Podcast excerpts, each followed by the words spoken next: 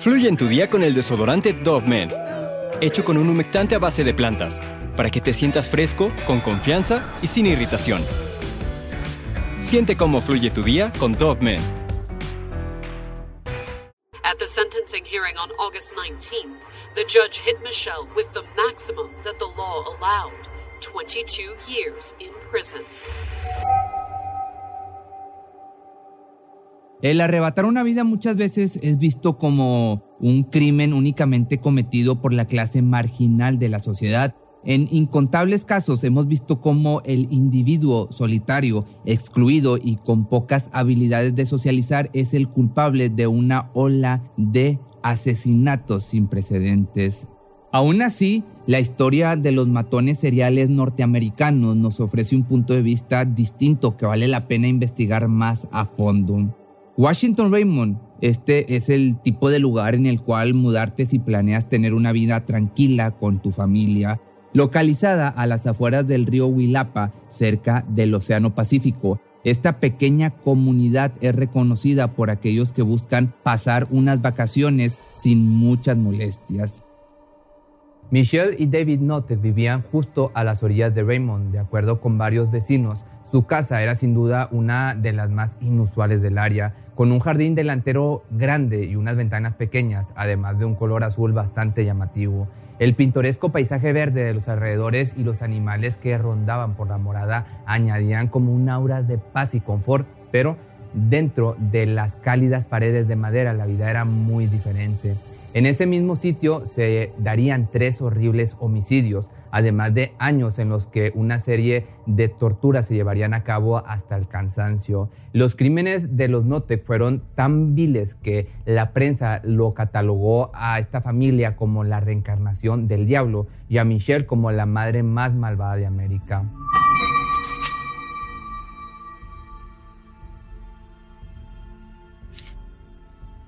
Esta mujer, también conocida como Shelley, nunca levantó sospecha alguna, y es que, la verdad, la fachada de una familia feliz que tenían funcionaba muy bien. David Notek era un hombre trabajador con bastantes años en una empresa de construcción industrial y quien era un respetado y conocido miembro de su comunidad. Además de esto tenía un pasado que automáticamente lo convertía en una figura con un estatus por encima del común, es decir, era un veterano de Vietnam. La pareja se casó en el año del 87 Shelly era una divorciada que ya había tenido dos hijas, Nikki de 12 y Sammy de 9. Para el 89, luego de dos años de relación, llegó la tercera, Tori. Al principio la vida en familia era de lo más normal, pero conforme las niñas fueron creciendo, la pareja comenzó a abrirle la puerta a amigos y familiares que necesitaban un espacio para vivir durante los momentos más difíciles. En el 88 acogieron a su sobrino Shane Watson, de 13 años, quien se mudó porque su padre ausente, Paul, miembro de una pandilla de motociclistas que entraba y salía de prisión, y su madre, que luchaba contra el abuso de sustancias, no pudieron proporcionarle un hogar estable. Tiempo después, en ese año, la amiga peluquera de Shelley, Katy Loreno, también se mudó con los Notec después de perder su trabajo mientras que el veterano militar estadounidense Ron Woodward vino a vivir con la familia después de perder su propia casa en el año del 99. Aunque todo esto se escucha como un acto totalmente desinteresado y cuyo único propósito no era más que ayudar al prójimo, nada era lo que parecía en esa casa. Uno por uno los invitados de la familia Note, que tanto tiempo habían confiado en ellos, comenzaron a desaparecer en circunstancias misteriosas y poco creíbles. Cuando Shelley trataba de inventar alguna excusa sobre el paradero de los amigos y familiares extraviados, esta simplemente se limitaba de forma muy vaga a decir que habían huido o que se habían mudado a otra ciudad a causa de una oferta de trabajo. Pero, obviamente, la realidad era una totalmente diferente y mucho, mucho más espeluznante. Los familiares y conocidos de Shane, Kathy y Ron habían sido manipulados para hacerlos creer que ellos estaban bien en otro lugar del país cuando de verdad estaban siendo presas de abuso y tortura por parte de los Notec. Todas estas historias salieron a la luz en el año del 2003 cuando una de las hijas del matrimonio decidió ponerse en contacto con la oficina del sheriff para contar los horribles destinos de las víctimas. Shelley, que en ese entonces tenía 50 años, fue sentenciada a 22 años, pero es muy probable que quede en libertad en el 2022 debido al buen comportamiento, o sea, este año. David, su esposo, que en ese entonces tenía 51, fue sentenciado a 15 años y salió en libertad en el año del 2016. Lo impresionante es que solo ahora, tras las publicaciones de If You Tell del autor de éxitos de ventas del New York Times, Greg Olsen, y las entrevistas con las chicas Notec, la abominable verdad sobre lo que sucedió en la casa familiar se ha detallado en su totalidad. Sammy Notek, la hija de en medio de la pareja, que actualmente tiene 41 años y es madre de tres pequeñas, dijo en una entrevista lo siguiente sobre el caso de su madre. Solo quería que la gente finalmente supiera la verdad. Cuando mi mamá salga de prisión, no quiero que pueda ocultarlo.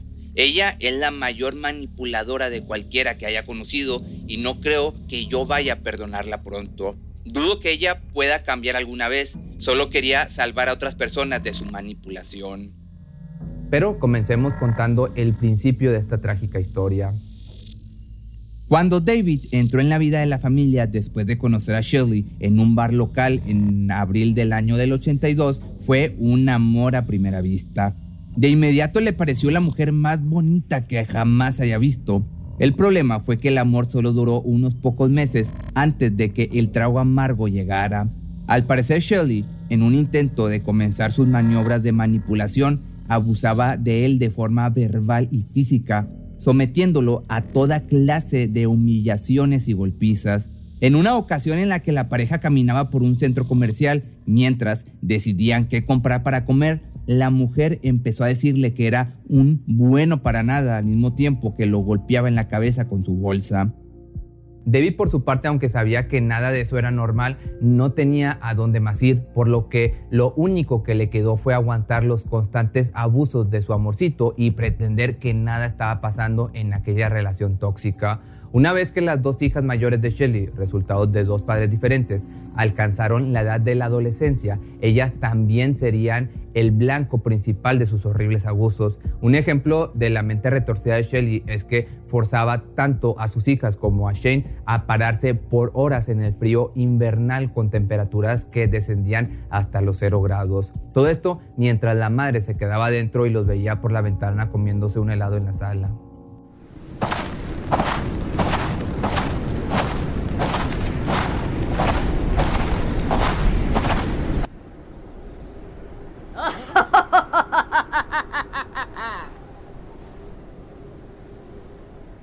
Poco a poco conseguía que los castigos fueran más y más severos hasta el punto de llamarlos por un nombre.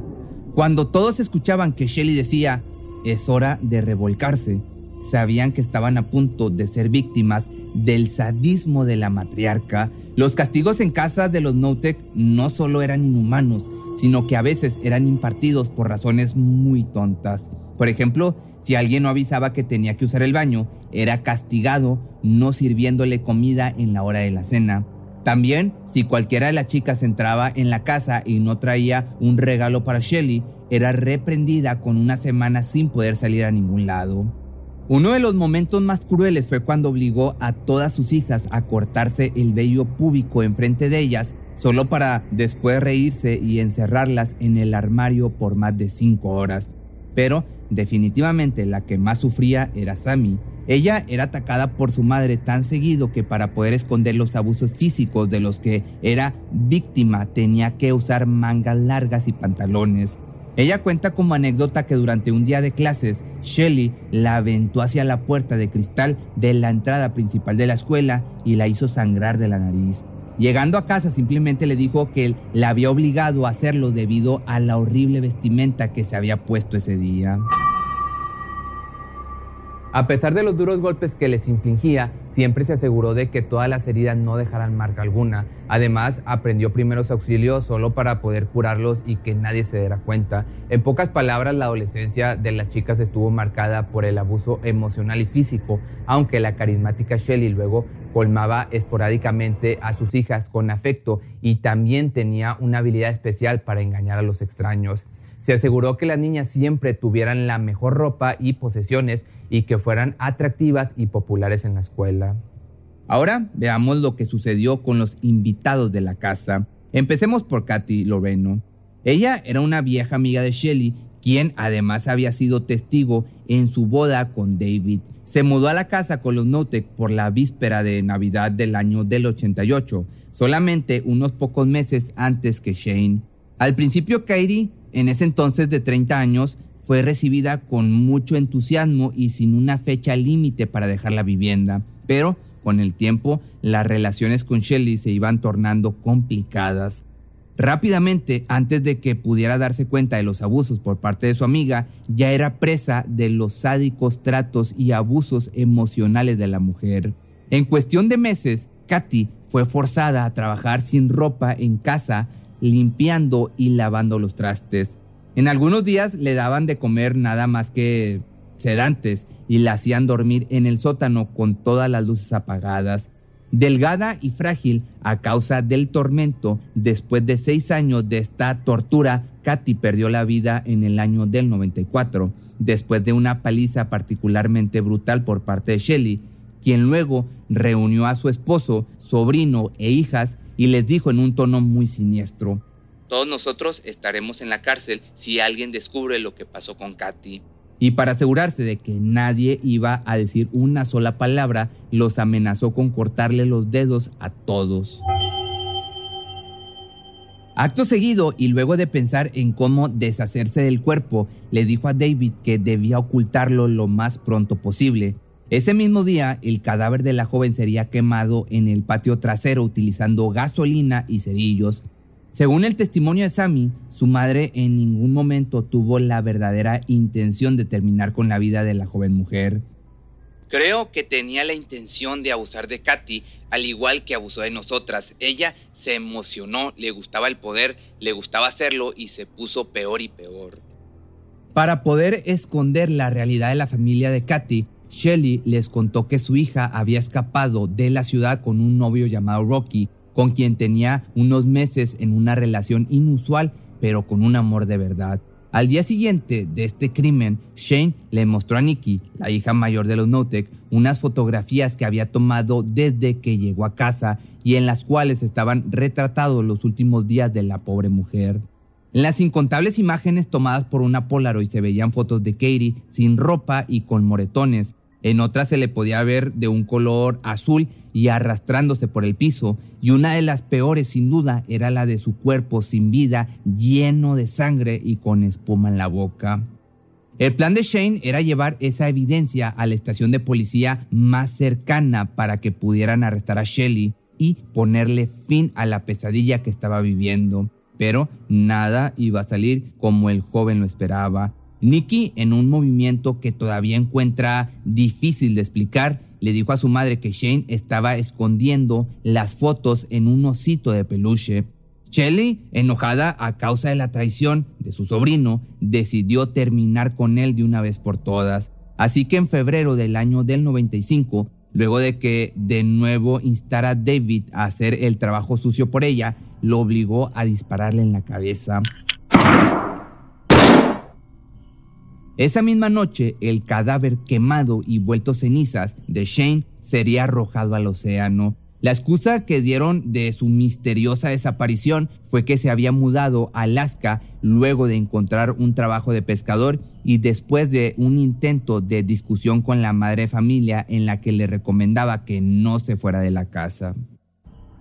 Para despistar un poco a sus familiares, escribieron cartas falsas en las que contaba lo bien que les estaba yendo en Alaska y lo mucho que los extrañaba, pero que no regresaría pronto. Con dos homicidios a sus espaldas, el matrimonio de Don Notek parecía no sentir arrepentimiento alguno y hasta se volvieron peores conforme pasaba el tiempo. Ya para el año del 99, Ron Woodward, un ingenioso veterano de 53 años con una personalidad sincera y que además había sido amigo de la pareja desde hacía muchísimos años, se mudó luego de que perdiera su casa, por lo que el ciclo de abusos comenzó de nuevo. Justo como lo había hecho con Katie y con Shen, al principio lo trataba con mucho respeto, pero pronto las vejaciones verbales y emocionales se hicieron presentes. Con comentarios como no sirves para nada y me das asco, Shelley hacía de las suyas, inflándose el ego a costa de los sentimientos y la dignidad de sus víctimas.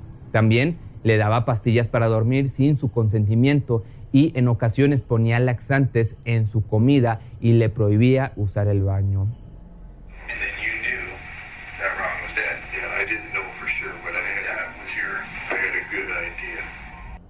Al mismo tiempo continuaba con su plan de engañar a sus amigos y familiares para que una vez que se deshiciera de él, nadie se extrañara de su desaparición. En agosto del año 2003, a la edad de 57 y después de cuatro años de sufrimiento en casa de los Notek, Ron murió de causas desconocidas. Si bien una autopsia practicada tiempo después no pudo confirmar la causa exacta de la muerte de Ron, su cuerpo fue demacrado cuando finalmente se descubrió. Estaba cubierto de quemaduras y hematomas.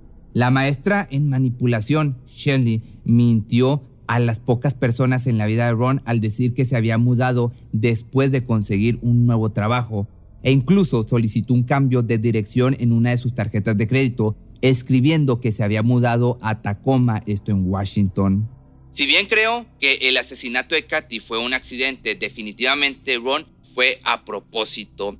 Esto lo dijo Sammy al respecto. Se hizo exactamente de la misma manera. Ella sabía cuál sería el resultado. Y esto, aparte, fue lo que agregó.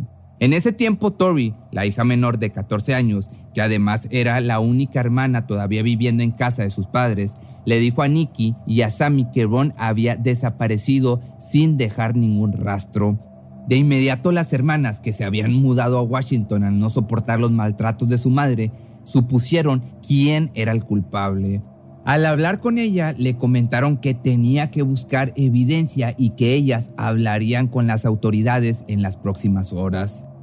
Al investigar un poco los rincones de la casa, descubrió en el cuarto de sus padres varias pertenencias del inquilino desaparecido, tales como vendajes ensangrentados en una letrina, ropa usada con manchas rojas y el único par de zapatos que tenía. Finalmente, las hermanas se armaron de valor y llevaron a la ley la historia de sus vidas. Tras su valiente llamada a la policía y el descubrimiento del cuerpo de Ron enterrado en la propiedad de los Notek, Tori fue retirada de la custodia de sus padres y puesta al cuidado de su hermana Sammy. Lamentablemente, a comparación de Ron, el cuerpo de Katie jamás fue recuperado. Solo se sabría su terrible destino luego de que David confesara que se había deshecho de sus restos a petición de su esposa. Luego de su arresto, también confesó haber sido el gatillero de la muerte de Shane, además de haber sido el responsable al quemar el cuerpo de su sobrino en casa. La policía acusó a Shelley de dos cargos de asesinato en primer grado en relación con la muerte de Cathy Ron y David fue acusado de asesinato en segundo grado por la muerte de Shane. Ambos aceptaron acuerdos de culpabilidad por cargos menores, incluida una declaración de culpabilidad a puerta cerrada que permite que un acusado se declare culpable y al mismo tiempo afirme su inocencia. Esto con el fin de evitar un juicio revelador donde el alcance de las atrocidades se ventilaría en público. Y como te comenté al principio, Debbie salió en libertad en el año del 2016 después de 13 años por asesinato en segundo grado, disposición ilegal de restos humanos y prestación de asistencia criminal. La libertad de Shelley, por el otro lado, está programada para este año, después de cumplir 19 años de prisión por asesinato y homicidio involuntario en segundo grado. Que ahora tal vez podrás preguntarte, ¿cómo fue posible que las tres víctimas soportaran tanto tiempo sin huir?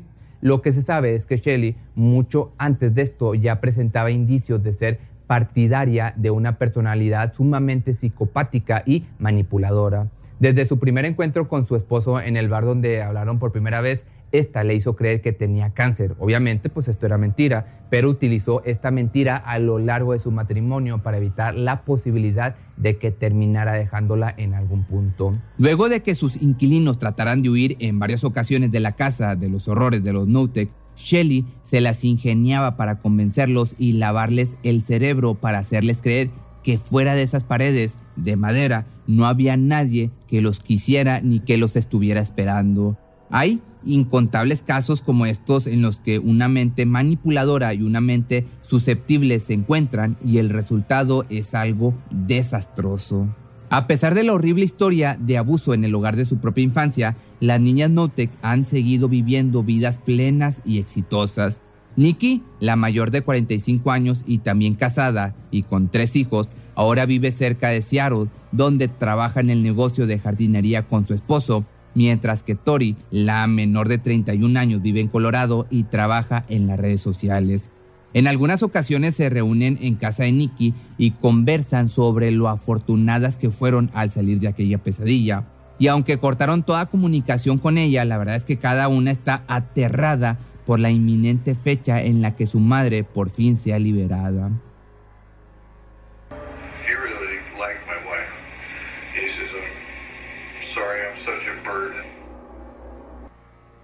A pesar de que en su momento solo eran niñas vulnerables, las hermanas continúan lidiando con sentimientos de profunda culpabilidad, dado que presenciaron el abuso persistente de Shelly, pero pues no pudieron evitar que esto sucediera. Esto es a pesar de ser víctimas de la tortura de su madre. El esposo de Shelly, por el otro lado, David, también se reunió con el autor del libro, Greg Olsen. Según este, David todavía siente remordimiento por su papel en lo que sucedió y que siempre tendrá que vivir con esa culpa de haberle quitado la vida a dos personas inocentes. Mientras David permanece en contacto con su hija biológica Tori y su hija Nikki, no puede perdonar ni olvidar el papel que desempeñó en lo que sucedió detrás de las puertas cerradas de la casa de los Notek. Sammy, por el otro lado, está en contacto con su padrastro, pero no está dispuesta a dejarlo acercarse más a su vida. Pero si te gustó este video, no olvides seguirme en mis redes sociales y también dame seguir en, no sé si está aquí o está acá, para poder llegar a el millón de suscriptores que ya nomás nos faltan como 800 mil. Y nos vemos en el siguiente video.